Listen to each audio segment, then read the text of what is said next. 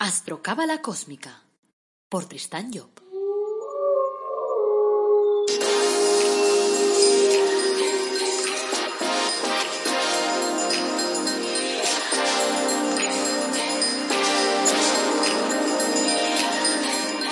Astrocábala Cósmica, episodio 76. Te brindo una calurosa bienvenida a Astrocábala Cósmica, el podcast en el que te hablamos de astrología cabalística y de cábala y lo hacemos de una forma directa, amena, clara, de esa que puedes practicar todos los días en tu vida. Soy Tristan Job, tu astrólogo, cabalista y escritor cósmico, y llevo más de 30 años trabajando el tema de la cábala. Hoy es miércoles 26 de agosto de 2020. Este es el episodio 76 y como cada miércoles vamos a hablar de cábala. El título del episodio de hoy es El poder de la energía. Eh, mola como título, ¿verdad? Pero bueno, como siempre antes quiero recordarte que en nuestra página El Árbol Dorado Academy, acabado en Y, te ofrecemos cursos gratuitos y además algún que otro producto de crecimiento personal como el Árbol de la Vida personalizado o Los Ángeles personalizados, que te va a ayudar a conocerte mucho mejor. También aprovecho para nombrarte mi último libro, La búsqueda de la felicidad a través del árbol de la vida, que se centra en ese eje de la cábala, es decir, en el árbol de la vida. Lo bueno de este libro es que te habla de actitudes, no de cosas complejas, complicadas, con nombres rarísimos esos que no entiendes nada que quiere decir, sino todo lo contrario, actitudes que te permiten ponerte en sintonía con cada uno de los centros de la vida y que por lo tanto te permitirán poder dirigir mucho mejor tu vida. Este libro está en versión papel y en versión ebook y lo encontrarás solo en Amazon. Bueno, vamos a empezar con un cuento, si te parece. Después de ganar varios concursos de arquería, el joven y jactancioso campeón retó a un maestro zen que era conocido por su destreza como arquero. El joven demostró una notable técnica cuando le dio en el centro de la diana en el primer intento y luego en el segundo partió esa flecha con un nuevo tiro. Ahí está, le dijo al viejo. A ver si puedes igualar eso, vamos. Inmutable, el maestro no desenfundó su arco pero invitó al joven arquero a que lo siguiera hacia la montaña. Curioso sobre las intenciones del viejo, el campeón lo siguió hacia el alto de la montaña junto con un grupo de curiosos, hasta que llegaron a un profundo abismo atravesado por un tronco. El viejo avanzó por el tronco y parado con calma en medio de ese inestable tronco, y ciertamente en medio de ese peligroso puente, el viejo eligió como blanco un lejano árbol. Desenfudó con calma su arco y disparó un tiro limpio y directo, que dio justo en el punto donde él había elegido. Ahora es tu turno, le dijo mientras volvía a tierra firme. Contemplando con terror el abismo aparentemente sin fondo que había frente a él, el joven no se atrevió a subir al tronco. Tienes mucha habilidad con el arco, le dijo el maestro, pero tienes poca habilidad con la mente y eso te hará errar el tiro en más de una ocasión. La vida no siempre es plana y debes aprender a manejarte en distintas situaciones. Mientras no controles tus impulsos, tus nervios, tus miedos, no serás más que un arquero de feria. bueno, después de este cuento, vamos directamente al tema. Hemos dicho que lo habíamos titulado El poder de la energía. Vamos a ver qué decía antes de nada ¿Qué decía Kabalep, mi padre, en su libro Cómo descubrir al maestro interior? ¿Qué decía sobre este tema? Dice, el que obra en el mundo de las tinieblas, o sea, en ese mundo material en que nos encontramos, donde las tinieblas envuelven a la luz, el que obra en ese mundo rechaza la luz, la odia, de miedo de que sus obras se vean desveladas. Se expone de esta forma el importante dilema que se plantea el ser humano en referencia a las tinieblas.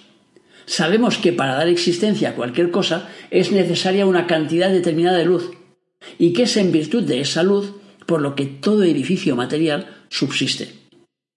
Pero si el volumen de esa luz interna aumenta, las paredes materiales estallarán, y aquello, sea una sociedad, un negocio, un edificio, desaparecerá, se fundirá y entrará en crisis. Para que la obra material subsista, es preciso que el nivel de luz que ha requerido no aumente ni disminuya.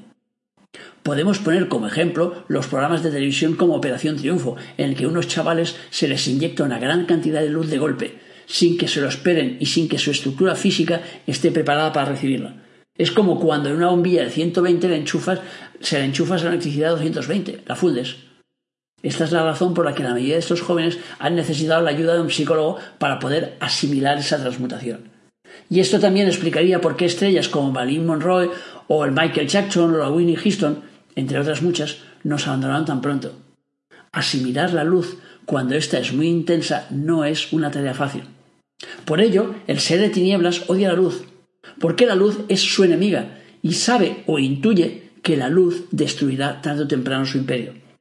Por ello Cristo diría, deja lo que tienes y sígueme, porque seguirlo significa ver destruido inevitablemente el imperio material que constituye la base del poder de la personalidad profana. Puntualicemos aquí que a lo que se refiere Kabalev es a la pérdida de interés que te lleva al desmoronamiento de tu vida, de tu vida anterior. No se trata que de golpe regales el coche, la casa, los trajes, eh, todo lo que tengas, sino que el cambio de las tinieblas a la luz te llevará a desinteresarte y por lo tanto a desapegarte. Por ello, el hombre de empresa no se puede considerar una figura cristiana, porque toda empresa necesita la protección de las sombras para poder subsistir. Está en competencia continua con los demás, como los jugadores de fútbol que deben meter goles en la portería contraria. Pero si siguieran la doctrina cristiana, los meterían en su propia portería. Y es evidente que el mundo no está preparado para eso porque eso representaría el fin de la competición. El ser cristiano, como dijera que Jesús al escriba que se le acercó porque quería seguirlo, es el que no tiene donde reposar su cabeza cuando los zorros tienen sus guaridas y los pájaros sus nidos. Es decir, es quien no está atado a nada, el que se desapega de sus pertenencias y usa lo que tiene sin necesidad de sentir apego por ello. Seguir a Cristo, vivir en la luz, significa estar al margen de la actual organización material, lo cual no supone llevar una vida desorganizada, ya que, como sabemos, la organización del mundo físico es un reflejo de la organización existente en los mundos de arriba. Y cuando pasamos a la columna derecha, debemos haber asimilado los contenidos de la columna de izquierda.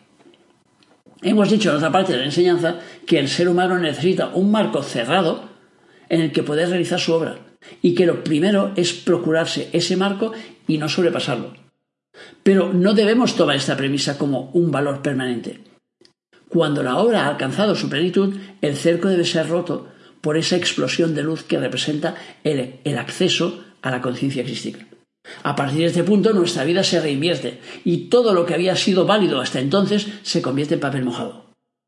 El mundo cristiano será el perfecto reverso de lo que hoy es nuestra sociedad, a la angustia y la opresión de nuestras ciudades sucederá la alegría y la libertad de un universo en el que las normas habrán sido superadas por el amor. Bueno, vamos a matizar algunas de las palabras de Kabalev para que no parezcan tan cósmicas. Empecemos por aclarar que cuando Kabalev habla de cristianismo no tiene nada que ver con la religión. O sea, recordemos que el Cristo no pertenecía a religión alguna e incluso proclamaba lo contrario. O sea, nos decía que nos teníamos que dirigir directamente al Padre sin intermediarios. Su vida fue un tratado de crecimiento personal, en el que transmitió indicaciones sobre cómo transformarnos y sobre cómo evolucionar. Por tanto, aclarado este punto, vamos al siguiente. Nos dice que la luz es necesaria para poder mantener en pie cualquier estructura. En la Cábala se nos dice que la luz de la columna de la derecha, del árbol de la vida, es la que alimenta la organización de la columna de la izquierda. La de la derecha sería de la luz, la de la izquierda la de las estructuras. La luz, en este caso, es la energía que lo alimenta todo. Eso quiere decir que cuando ponemos luz en algo, lo mantenemos vivo. Ahora cambiemos la palabra luz por interés. Significaría que cuando dejamos de poner luz en un asunto, está decayendo nuestro interés. Imaginemos que estamos hablando de una relación sentimental. Para mantenerla viva debemos conseguir que la luz que pongamos, nuestro interés, sea continuo, que no decaiga, porque en cuanto lo haga, la relación acabará finalizándose. Mientras preparaba este episodio me fui a desayunar con unas amigas y una de ellas me explicó que tiene un hijo al que suele mandarle luz mentalmente todos los días en forma de corazones.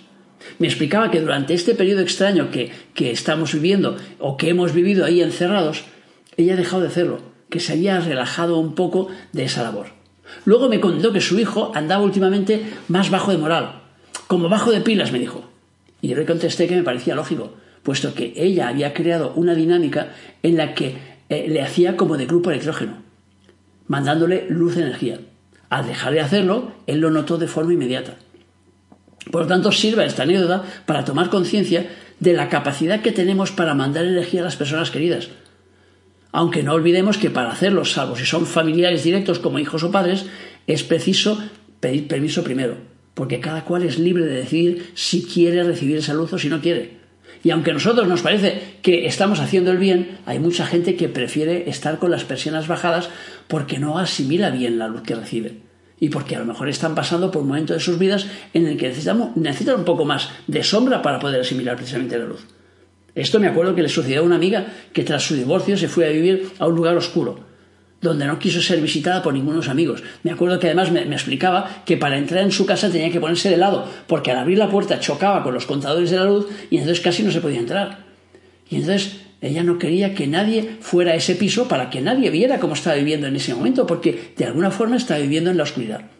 Después de realizar su duelo, se cambió de piso y se fue a uno luminoso. Y ahí, ahí me invitó enseguida ven que te voy a enseñar mi piso. Entonces me enseñó contenta cómo la luz pasaba allí, había ventanas, era un piso que era totalmente exterior. Su vida había cambiado, porque entonces ella ya estaba preparada para poder asimilar una nueva luz. Cuando Cabaret nos dice que a partir de cierto punto, de cierto momento, nuestra vida se revierte y todo lo que había sido válido hasta entonces se convierte en papel mojado, se refiere a lo que sucede a tanta gente cuando se adentran, por ejemplo, en el camino espiritual. Sus intereses cambian, y las personas que les rodean y que les quieren se dan cuenta de esos cambios. Y a menudo reaccionan mal, diciéndole que se han metido en la secta, que ya no son las mismas que antes, que les han comido coco. Se trata de un simple cambio de frecuencia energética. Por ejemplo, si tú estás con un grupo eh, de amigos que les divierte ir a la discoteca y a ti te aburre solemnemente, tendrás que irte separando de ese grupo. Primero dejarás de ir a las discotecas, pero luego te darás cuenta que sus intereses y los tuyos son distintos y cada vez os veréis menos. Si además cometes el error de explicar que estás siguiendo algún curso de crecimiento personal, que te has interesado por el funcionamiento de tu vida, por saber qué hay después de la muerte, o simplemente quieres ser tú quien controle tu existencia, en ese momento entrarás en una zona de conflicto, en una zona de guerra. Y tus amigos de toda la vida, incluso tus familiares, te tacharán de todo menos de guay. Esto me lo contaba una clienta días atrás. Dice, después de un matrimonio de 15 años, se encuentra en un punto de su vida en el que ya no le interesa lo mismo que a él. Ella me contaba que al principio tenía relaciones íntimas todos los días y que ahora ella debía esforzarse mucho para permitir que él se le acercara. Ya no tenía ese interés. Y me preguntaba, oye, ¿el sexo es obligatorio toda la vida? Porque a mí ya no me atrae, ni con mi marido ni con nadie. ¿Soy rara por eso? No. No somos raros por cambiar de intereses en la vida aunque nos movamos en un mundo que a menudo lo considera así. Claro que mientras su marido le ha echado la culpa a los cursos de crecimiento personal que está llevando a cabo, y claro, es porque no ha entendido la jugada. Y por tanto, claro, hay que echarle siempre la culpa al maestro almero, como decían antes. Hay que echarle la culpa a alguien. O sea que. Y claro, según ella, los, los cursos que está haciendo son los que precisamente le permiten mantener la cordura. Pero lo cierto es que los cursos importan un bledo lo que ha sucedido es que ella ha tomado un camino distinto al de su marido. Ha cambiado de frecuencia energética. Y él no. Esto no quiere decir que ella sea la buena y el malo. Aquí no hay buenos ni malos, ni unos que tengan más razón que otros. Se trata de una realidad. Los intereses han cambiado. O sea, a mí no me gusta el queso y a mi hija sí, y punto. Si no hay más historia. Yo me acuerdo que antes, durante la mili, pues yo me bebía cubatas de litro. O sea, que, y la cantidad de cubatas de litro que me llegué a beber para, precisamente para olvidar que estaba en la mili. Ahora, en este momento me dices de beber un cubata y te digo, lo siento, pero es que no me llama absolutamente nada. Tendría que forzarme mucho para tomarme un cubata, porque no me interesa. Claro, ¿eso qué quiere decir? ¿Que los cubatas son malos? No, mi hijo toma cubatas. Y no le digo que por eso sea malo. O sea, no es una cuestión de buenos o malos. Quitemos ya las etiquetas que le damos a todas las cosas. Es simplemente un cambio de frecuencia. O sea que cambiamos de frecuencia, es lo natural en la vida. Lo triste es cuando no cambias de frecuencia y cuando pasan como para este pobre hombre del ejemplo, pasan allí 15 años el tío sigue en el mismo punto, queriendo hacer las mismas cosas que hacía hace 15 años. Eso es lo triste. O sea, tenemos que evolucionar, tenemos que avanzar. Ahora bien, si estamos hablando de una pareja, uno de los dos avanza y el otro no, llega un momento que la distancia es demasiado grande. Cuando la distancia es demasiado grande es cuando llega la separación, cuando llega el divorcio. Todos los días yo recibo a gente en consulta que me refieren este cambio de frecuencia. Y no es que se estén volviendo crísticos, que para eso nos falta todavía un rato. es que ya no encuentran placer en los manjares que solían comer antes y necesitan ahora un nuevo alimento, necesitan alimentarse de nuevas cosas. Y vuelvo a repetir que estamos en el mundo para vivir experiencias, pero una vez aprendida la lección, no es imperativo repetir esa experiencia continuamente, continuamente, continuamente, hasta aburrirla. Vamos, todavía más, en serio, otra vez, vamos, otra vez y otra vez. Desde que nacemos nos preparan para una vida monótona, en la que tenemos que especializarnos en un trabajo para desarrollarlo hasta la jubilación. Es un error. Estamos aquí para aprender, para evolucionar. Lo que se trata es intentar asimilar al máximo todo lo que hacemos y realizar el máximo de experiencias posibles. Cuando estamos en la edad infantil tratamos de experimentarlo todo, sin importar si somos o no especialistas en un tema. Así que cuando vayan a tu casa a cambiarte las puertas o a ponerte parqué, intenta aprender cómo se corta la madera. Intenta enterarte cómo va, intenta ir más allá. Además, nos han vendido que si repetimos algo, lo llegamos a dominar y en ese momento nos sentiremos seguros. ¡Ay, Dios mío, Dios mío, Dios mío! Esa es la palabra mágica, seguridad. Nos pasamos la vida buscando seguridad. La perseguimos como los galgos persiguen a esa liebre mecánica o los burros persiguen a la zanahoria. Evidentemente, igual que esos animales, no la alcanzamos nunca, porque la seguridad no es externa. No está en, en saber preparar huevos rotos o en ser un crack en la economía.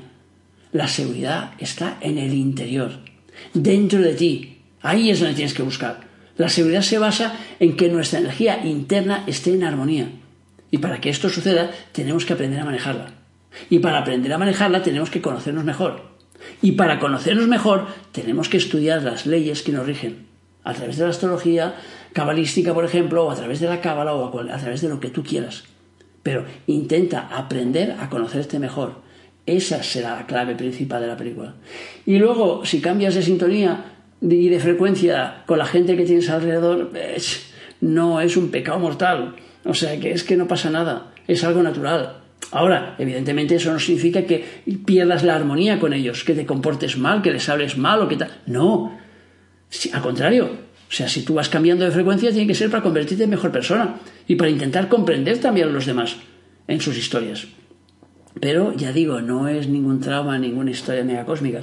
Es que es lo normal. Y en este mundo que estamos viviendo ahora tan raro, tan movido, tan desestructurado, pues entonces, claro, cada vez es más normal que cambiemos de frecuencia y que ya no nos interesen las cosas que nos interesaban, que ya nos hartemos de ver los telediarios, de ver esos programas basura en el que se pasan el rato insultando a la gente, que además ni siquiera se dejan hablar los unos a los otros, que los ves todos chillando al mismo tiempo y dices, pero si no se pueden entender así, es que no tienen interés en entenderse porque sus frecuencias son tan distintas que entonces el uno y el otro lo único que nos traen ahí a los programas es para que se peleen entre sí.